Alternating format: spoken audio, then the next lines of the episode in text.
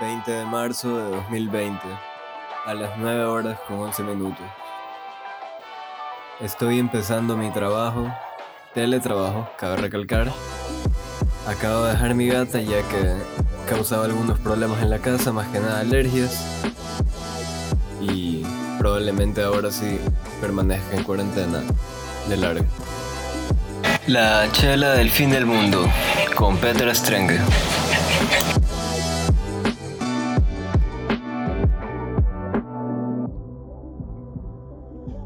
Bueno, ya empecé a grabar. Este podcast no tiene un nombre aún. ¿Quieres ayudarme con la lista de nombres? Tengo algunas sugerencias aquí súper buenas. A ver. Este, déjame ver, o es un cuaderno equivocado. No, es el cuaderno equivocado, qué mal. Pero bueno, pensaba ponerle este podcast la chela del fin del mundo porque eso es lo que estamos viviendo ahorita, amigo. Pero no hay estamos chela. viviendo... Sí, yo también quisiera tener chela, pero puedes imaginar que tienes una chela y, y En discutir realidad, sobre el fin es del incómodo mundo. hablar de chelas cuando no hay chelas y hablar del fin, del, del fin del mundo cuando sí hay un fin del mundo. Pero bueno. Sí, bueno, es lo que hay. Sí, bueno, qué pena.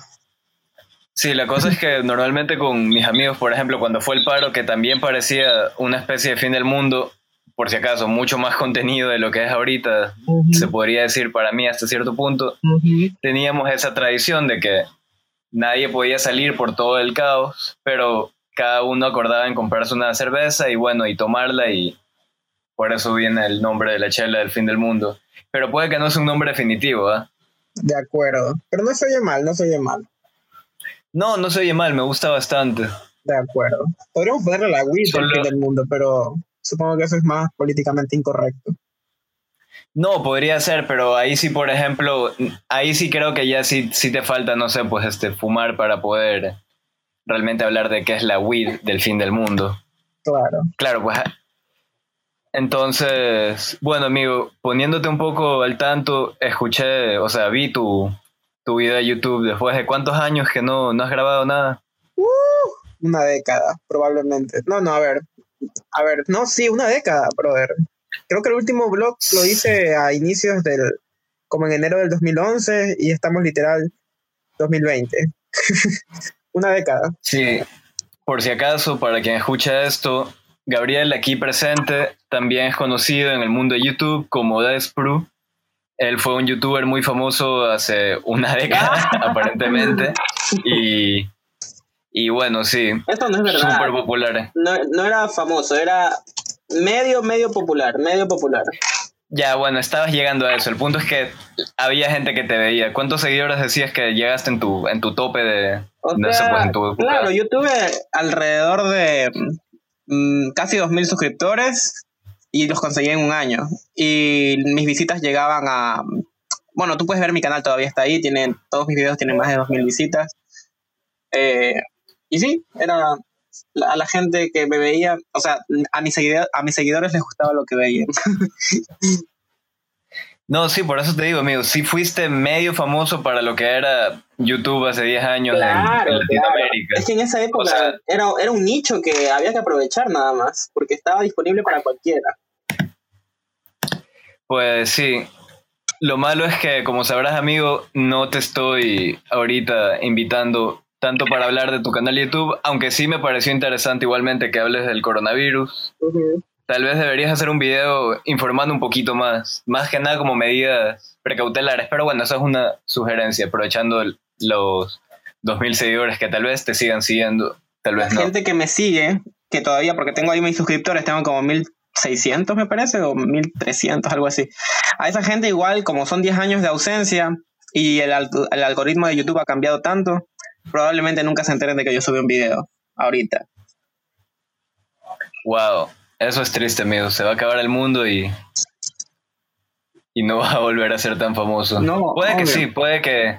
Debería seguir. Tal vez pasando esto pueda haber una segunda fase de Es esto. que, brother, Aunque no. nunca se trató de esto. Es que se ha convertido en otra cosa YouTube, pero nunca se trató de eso. YouTube al comienzo era una comunidad, brother, y era terapia, maricón. Era terapia para la gente que, que era así solitaria, suicida y todo eso. Sí, yo asumiría, de pronto asumo mal, que volviste a hacer este video también como una manera de terapia en esto de que estamos ahorita sin hacer nada, claro tiene todo el sentido. Yo de hecho también estoy haciendo esto acá porque no sé si te acuerdas, pero yo personalmente odiaba la clase de radio, me parecía súper nefasto, no, es en serio, me parecía súper así. ¿Te acuerdas de que nos daba música? Sí, no, terrible, era para dormirse. Pero digo, ya que estoy acá y creo que soy, no sé, o sea, sí, soy millennial, pero ya como que yéndote inclinado para una generación, supongo que no soy lo suficiente millennial, o sea, ya centennial para hacerme TikToker, así que por ese lado creo que no respeto a la gente que lo hace, que hace este ah. lo que hiciste también, o sea, un, live en Instagram, ah, un live, en, en, Facebook, que haga estos videos de TikTok y cosas así, pero no es lo mío, entonces... yo subí un video de TikTok a Instagram y me dio un cringe que lo eliminé porque no es lo mío, definitivamente no es lo mío, no lo entiendo, no lo entiendo para nada. Me siento como la gente que, que no sabía cómo funcionaba Snapchat cuando recién salió. Ahora yo soy esa gente. No, sí, te entiendo totalmente. Yo por eso creo que soy un poquito, sí, ligeramente boomer hablando tecnológicamente y por eso estoy decidiendo hacer un podcast en vez de hacer un live en Instagram o un video de TikTok o cosas así. Entonces, como te decía, no tengo preguntas para ti más de lo que ya te pregunté cómo te fue en tu video. Ya me dijiste que no tan bien por el algoritmo. es una ah, vaina que se escucha bastante no, como... No tenías expectativa en realidad. Cómo cambian estos algoritmos y cómo cambia todo lo que, lo que no se representan, todo lo que te puede hacer llegar a una comunidad. yo te digo que mi expectativa no era tener visitas, era simplemente tener terapia, hacerlo como terapia y me siento maravilloso, no tienes idea. Y aparte, eh, tengo varias reacciones, o sea, tengo muchas reacciones de los contactos que tengo. Aparte, mi Instagram es privado, o sea, no es como que estoy esperando que esto se haga viral. Pero de los, que, los contactos que yo tengo, les ha gustado. Claro. Entonces, una, una comunidad, por ejemplo, en la que yo recientemente he comenzado a entrar y la verdad que me gusta, no sé si has escuchado de Reddit, bueno, ahorita sí me declaro empezando a ser Redditor, me, me gusta mucho eso. No entiendo Reddit. ¿A ti siempre te han gustado esas vainas de 4chan, de esos foros así?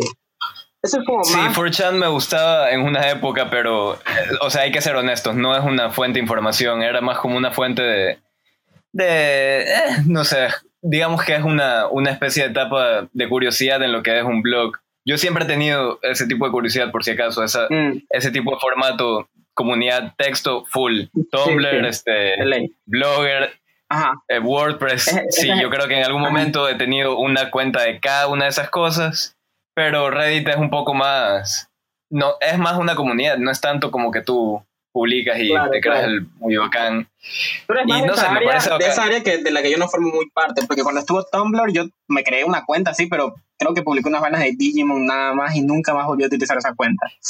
No, sí, yo creo que la vi, o una cuenta parecida. Publicaste una vaina larguísima de Leonardo da Vinci que si la leo ahorita me da cringe, pero es normal, todo en esa época te va a dar cringe. Ah, yo también ah, tenía unos poemas en inglés súper malos. No recuerdo. Brother, tengo que buscar esa página porque no creo que la hayan borrado, ¿o sí? Eh, no, se, no se sabe, pero esto, mira, esto es interesante de, de, Reddit y es una de las razones por las que voy a tratar de seguir un hilo con, con, esto acá. No sé si supiste, pero en Reddit hubo este subreddit, es básicamente como que un foro, ¿no? Que se volvió súper popular, que se llama Coronavirus. Ya, obviamente por esto que estamos viendo ahorita del coronavirus.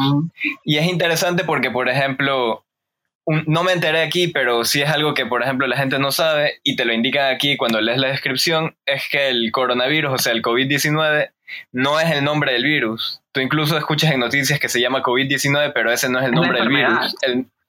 exacto. El virus se llama SARS-CoV-2, SARS-CoV-2, no sé, pero es así, SARS como la enfermedad que conocíamos antes, el virus de antes, SARS-CoV-2. Sí, pero nadie se va a aprender eso, ah. entonces COVID-19. Y la gente lo llama coronavirus como que fuese nombre propio, y en realidad coronavirus es creo que literal todos los virus que existen. Claro, es toda la, familia de virus. Es pero... es como llamar humano a, alguien así, como que ahí viene humano. Sí, es como decir mamífero para referirte a, A un perro. a- sí, sí, más o menos en, Pero así- en ese nivel. Ya, pero bueno, así lo entiende la gente. Pero esto es lo interesante de este, de este foro en particular. Este foro llegó, no sé en qué tan poco tiempo, pero... A ver, no, sí, aquí dice, fue creado... Ah, no, esto es del... Esto fue de un coronavirus anterior. Del Pero- SARS. Sí, probablemente, porque fue en el murciélagos, 2013. Ajá, también por tragar Sí, wow, wow, mira lo que me acabo de Pero enterar. que eso yo te lo Pero mandé en un artículo la otra vez. Sí, pero mira, esto es lo interesante de este foro. Tiene hasta ahora un millón punto cuatro, o sea, 1.4 millones de Wow. personas que están, sí, que están ahí, o sea, texteando, publicando noticias y cosas así. Entonces, No tenía idea que había tanta gente en Reddit. Hay demasiada gente en Reddit. Y eso que hay foros más grandes. O sea, lo impresionante de este es lo rápido que se, que hubieron gente, o sea, miembros en este foro para, en tan poco tiempo. Wow. Entonces, con esto me enteré de algo que está medio interesante que dijo el director general de la Organización Mundial de la Salud, Tedros Adhanom. Sí, esto aquí ya me redirigió de Reddit a Twitter, otra red social que casi no veo, que me tocará ponerme al día. Ujú. Y solamente para hacer como que un paréntesis, me sorprendió que en nuestro país, ¿cuál crees que es la, el hashtag que ahorita está en tendencia? Sí, número uno. Ahorita, ahorita. Sí, ahorita, ahorita. Así, no, no veas, no hagas trampa. Ni, ¿Cuál ni es? idea. O sea, de la salud, de, lo- de los médicos. Porque estaban con. Claro, un- Ajá. uno pensaría que sería, no sé, este, salud, este, coronavirus, qué sé yo, este hashtag, algo que por ahí resuene Claro, con, con la gente, algo que esté... claro. O el tema de la salud, porque el tema de la o sea, los, los doctores estaban reclamando porque no tenían implementos, que están full contagiados algunos. Pues te cuento que no, amigo. Parece que el hashtag que está primero en tendencias es Alemania 2006. Y eso es que, o partido. Claro, ese fue el partido, el mundial, que creo que lo retransmitieron y la gente ya pues se emocionó Por un partido viejo. por un partido viejo. Claro, es que fue el partido en el que Ecuador clasificó al mundial. Yo no sé nada de fútbol, pero eso lo sé y la gente se volvió loca por eso hoy, al ah, parecer. mira tú. Eso solamente evidencia de que la gente todavía ve televisión pública. Claro, porque creo que lo pasaron en televisión pública, no estoy seguro. Ley. Yo no veo fútbol, así que No, ni, ley ni es siquiera esto. me enteré. Sí, porque lo otro es que sería que fuese un fenómeno de Twitter, así como que alguien publicó un tweet diciendo algo de Alemania y pa, todo el mundo comenzó a discutir del tema. Pero dudo. Sí, pero bueno, volviendo al, a lo que te decía de Tedros, Tedros, qué nombre para más raro, Tedros Adhanom, supongo que así se pronuncia. Bueno, él básicamente dijo hoy que las personas jóvenes no son invencibles frente al COVID-19. Ya. El coronavirus te puede poner en el hospital por semanas o incluso matarte. Incluso si no te enfermas, la decisión que tú haces acerca de dónde vas podría ser la diferencia entre la vida y la muerte para alguien más. Imagina- Entonces- Imagínate, y si eso lo dice el presidente de la Organización Mundial de la Salud, ¿no? Ajá, el director. O sea, o sea, que todo lo que nos están diciendo los políticos para mantener, mantener la calma, porque siempre dicen lo mismo, que, que si eres joven, que no sé qué. O sea, los manes están, están mintiendo, porque los manes están conscientes de cuál es la realidad.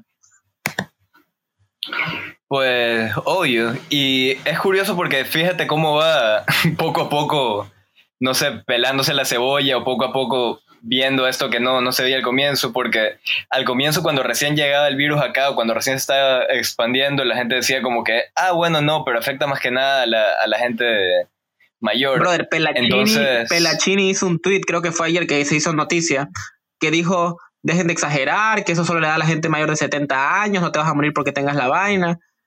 Pero, brother, o sea... Sí. Sí, súper mal. Mejor no hablemos mal de Pelachini porque probablemente lo invite, ¿sabes? Sí, es como un 90% seguro que, va a estar hablando aquí. ¿Es en serio? Sí, de ley, de ley, la próxima semana ya, ya lo calculé todo, ya vi cómo es esto del algoritmo de los podcasts, así que de ley que una semana aquí, Pelachini, prepárate porque vas a tener que responder por eso ahí. Eh, ok, dale, No, sí, totalmente. prosigue. Sí, también la gente se volvió medio loca por eso de solteros sin compromiso. Otro fenómeno ecuatoriano que no termino de comprender. Lo comprendo un poco más que lo del fútbol, pero no lo termino de comprender. Ni idea. En su totalidad. O sea, creo que hay partes que sí dan risa. O sea, yo he visto clips así. Nunca lo vi, no, me lo dejaban ver de pequeño porque familia evangélica, you know. Pero por ahí vi algunos clips y sí me hacían como que reír un par de clips. Pero, brother, la mayor parte del, del, programa era como que cosificar a las mujeres, marico. Sí, bueno, pero así también era, o sea, hay que ser honestos también, así era toda la televisión en ese entonces, y era como no, que... No, no, pero ese programa destacaba como que en ese en esa área, porque obvio, yo claro, porque era el programa popular del momento. Yo creo que como que era parte del, del guion, maricón, como que en todos los, los guiones tienen que tener una parte así, pero bueno. Sí, e, e, es, curioso ese caso, porque igualmente también tenía un montón de referencias a drogas y marihuana que, según yo, te pudieron haber censurado en esa época, pero no.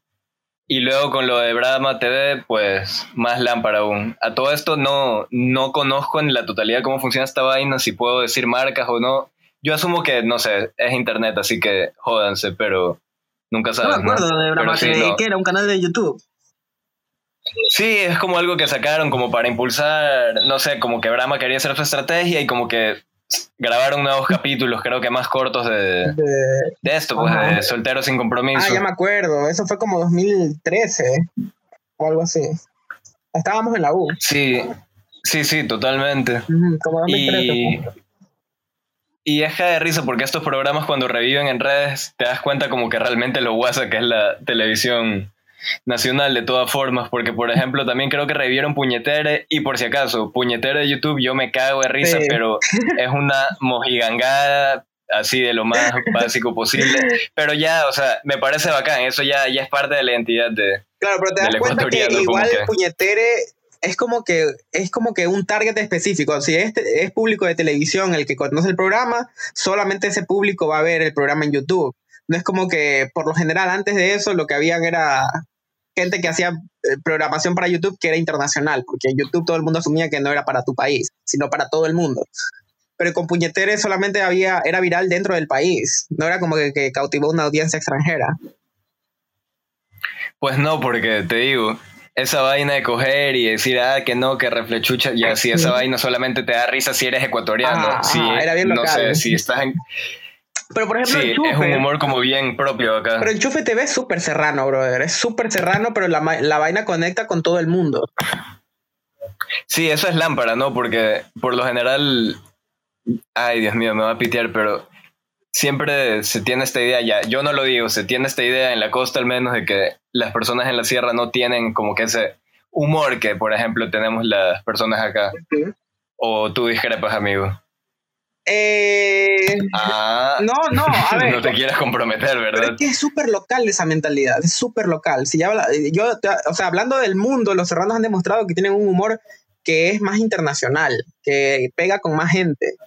¿Me entiendes? O sea, es como un humor que yo considero con más clase. El nuestro es chabacano y, y local. Sí, es curioso. Alguna vez, porque creo que había una época que tú veías más cuencanos, de hecho, que, que serranos en enchufe, y le pregunté a un. A, un amigo que tenía en Quito, le dije qué onda, y el man, como que no, no, no, pero enchufe es un montón de gente, también gente de la costa, nada, nada, que es como un grupo. dos personas sí. la costa. Sí, habían como dos personas. De pronto eran como necesarios para, no sé, un otro tipo de alivio cómico, pero no. Y me voy a pitear, pero honestamente eran los que menos gracia me hacían. No sé, la verdad es que. Había una chica. Ahorita había una chica no, no tengo idea. Era increíble. Ella era increíble. Una rubia, que era costeña. ¿Quién? No, no tengo idea. Una chica guapa que la verdad de vez en cuando. Ajá. Mm, puede ser. Bueno, aparte de eso, estaba viendo en el universo. Esto publicaron hace. a las 5, es decir, hace 5 horas. Sí, estoy bien. Ya que nuevamente subió esta huevada de casos. Ahora tenemos 426. Sí, loco, está, está peor que la proyección. Está peor que la 711 sospechosos, 1203 en el cerco epidemiológico, o sea, es una locura. Sí, está súper turra esta es vaina. Una locura. Es una locura. Ninguna, ninguna estadística da buenos pronósticos. O sea, las que nos dan buenos pronósticos son horribles. No hay nada, no hay nada realmente que nos dé algo de Sí. esperanza.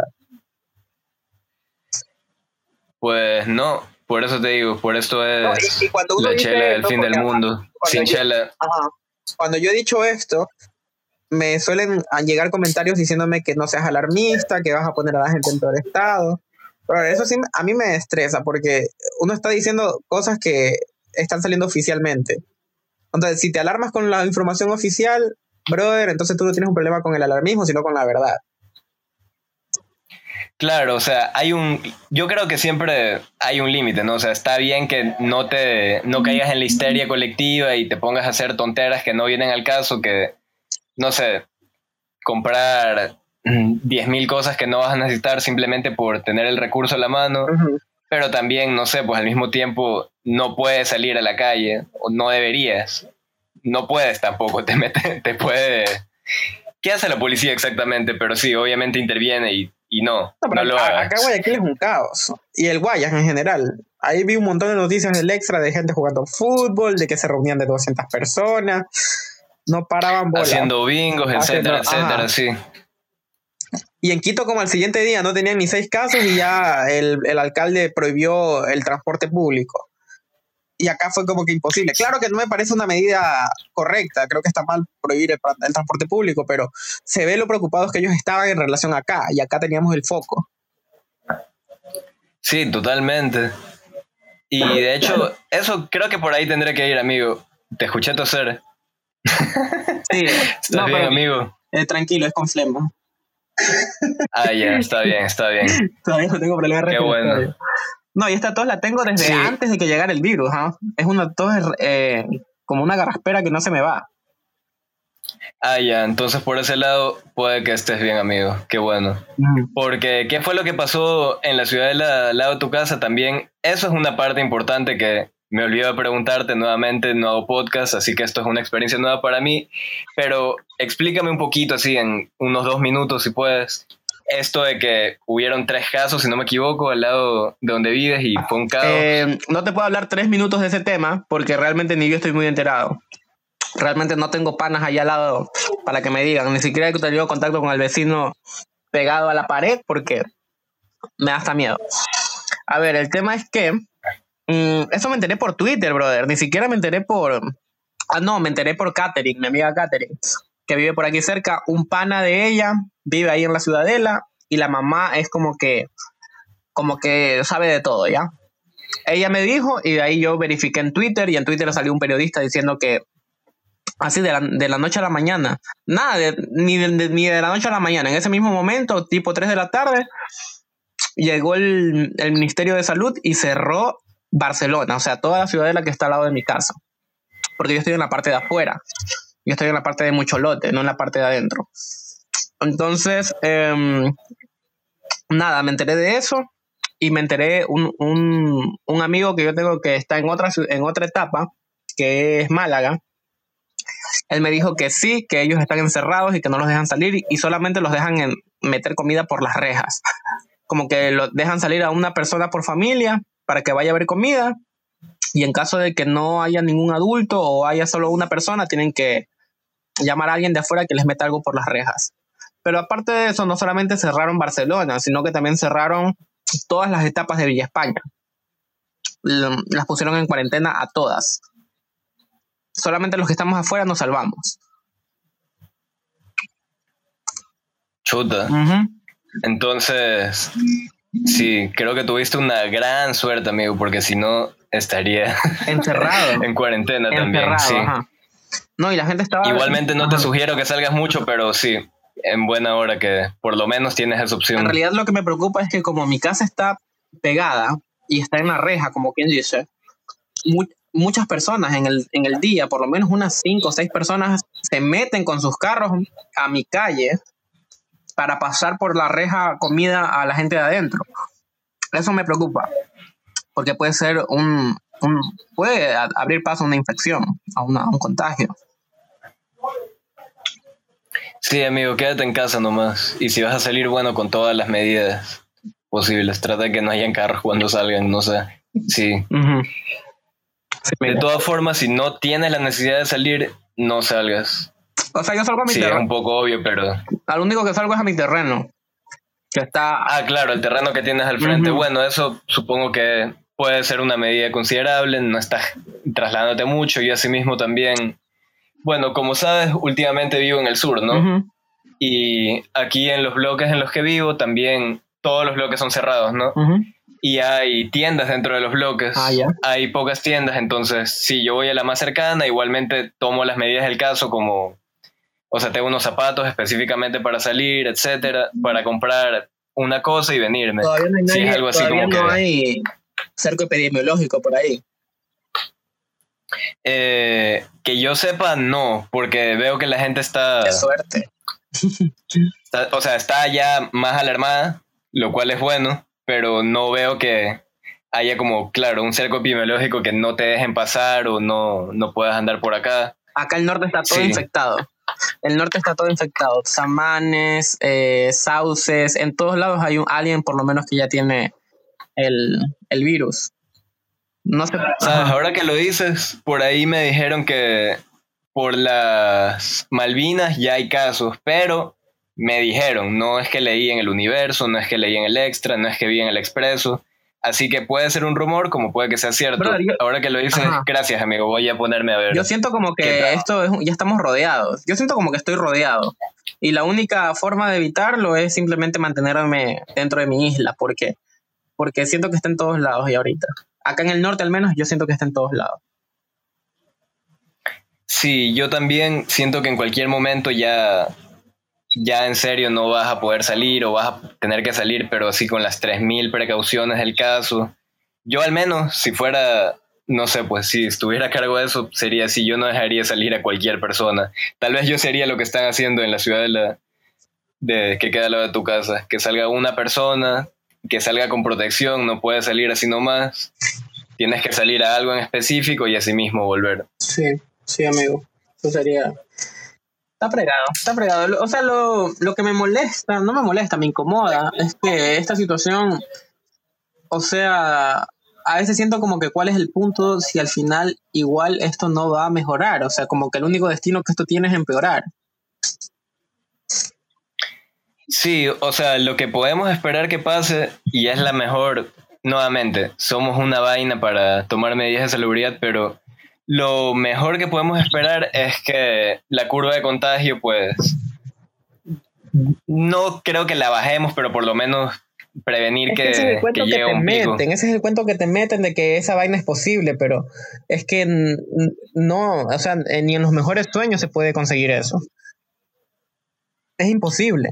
Vamos a terminar igual que Italia, brother. O sea, Italia están, están muriendo 500 personas diarias.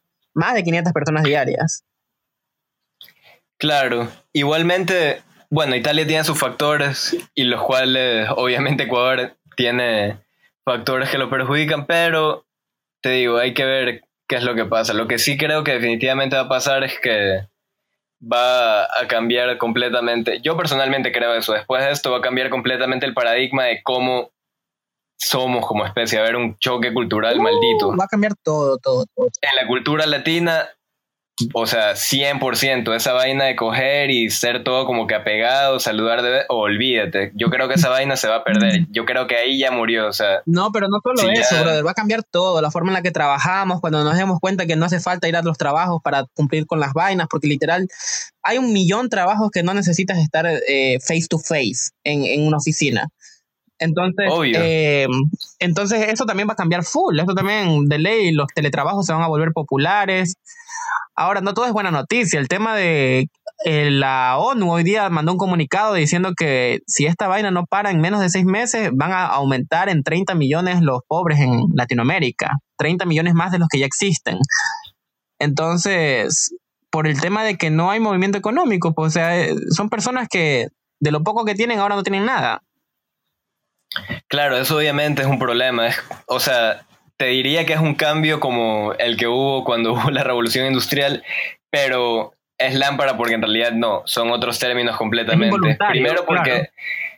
Primero porque es algo que ya se hacía, pero ahora ya nos dimos cuenta como que no, al parecer ya nos va a tocar hacer esto cada quien en su casa o de lejitos nomás, haz esto acá la mayoría de trabajos que son, como tú dices, face to face, o sea, presenciales, van a tener que, van a disminuir o van a tener que cambiar la manera en la que se hacen. Probablemente sí, van a disminuir en realidad. Se va a ver que todo lo que se puede hacer en casa se haga en casa y, y es una vaina así como bien cyberpunk, bien distópica, pero te digo, es lo que va a pasar. Yo creo que vamos a estar Definitivamente. en nuestra en nuestras casitas y va a haber, no sé, Ajá. Incluso, va a haber un montón de pobreza porque ya de por sí ahorita la economía está cayéndose durísimo. Entonces sí, se va a volver una locura esto de acá. No en la manera bacán, o sea, suena como una idea bacán para verla en una peli, pero, pero no, va a ser la realidad. Y nada nos libra de un nuevo virus. O sea, de aquí las, las medidas preventivas que van a haber van a ser mucho más severas. Yo no creo que ese mercado de Wuhan va a continuar igual. O sea, esa vaina de ley ahorita está intervenida y de ley ahorita sí la van a intervenir así como nunca antes para evitar que aparezca otra vaina, brother. Porque esa gente traga murciélagos como loca, traga culebra, traga cualquier bro- cosa, brother, cualquier cosa. Y eso es una lotería. Eso es una lotería en la que hay que reducir posibilidades de, otro brote. Entonces, Claro, o sea, siempre va a haber un riesgo cuando hablas de anima o sea, en sí de interacciones de animales y, y personas. En teoría es muy poco probable, pero por ejemplo, sí podría haber un virus zoonótico que mute, o sea, que pueda pasarse, qué sé yo, de un perro a una persona. De hecho, la rabia hasta cierto punto es eso, o sea, es una enfermedad que se pasa, eh, son bacterias, si no me equivoco, la rabia, pero claro, o sea, es el mismo principio, se pasa de un animal a una persona y a Claro. nosotros nos afecta, al igual que los perros. o sea, lo que yo te, lo que yo te voy a decir, lo que yo, más, de hecho, ujú, creo. lo que yo te digo es que la vaina va a cambiar. O sea, el- la forma de consumo que ha habido de indiscriminada de animales salvajes, por lo menos eso va a cambiar full.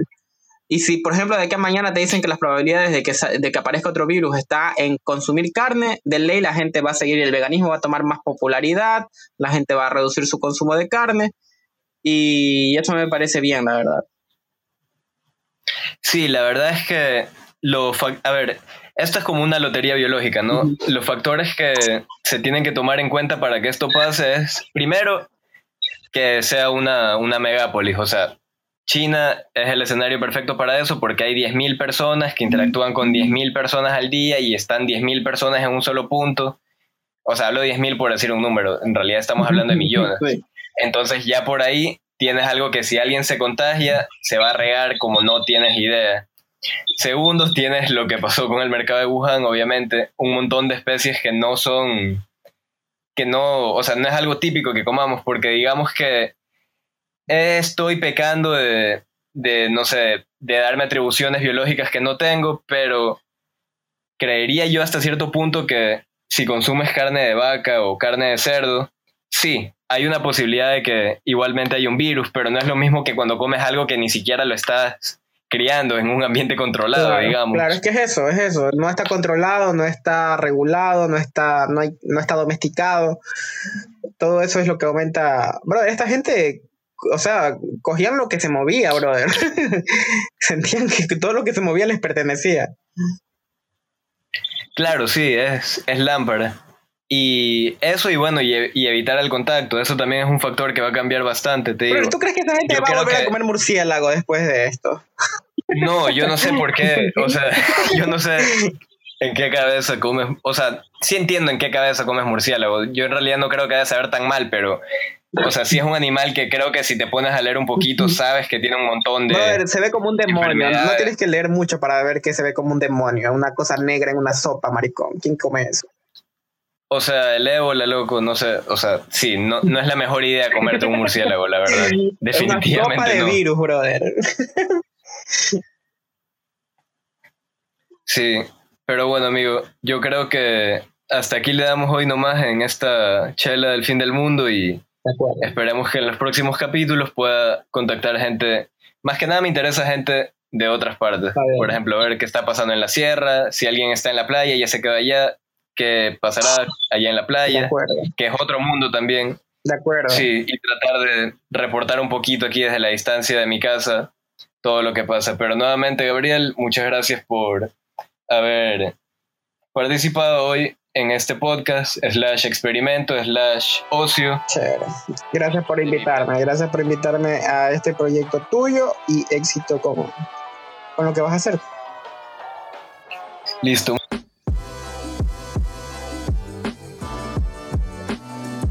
La chela del fin del mundo con Pedro Strenge.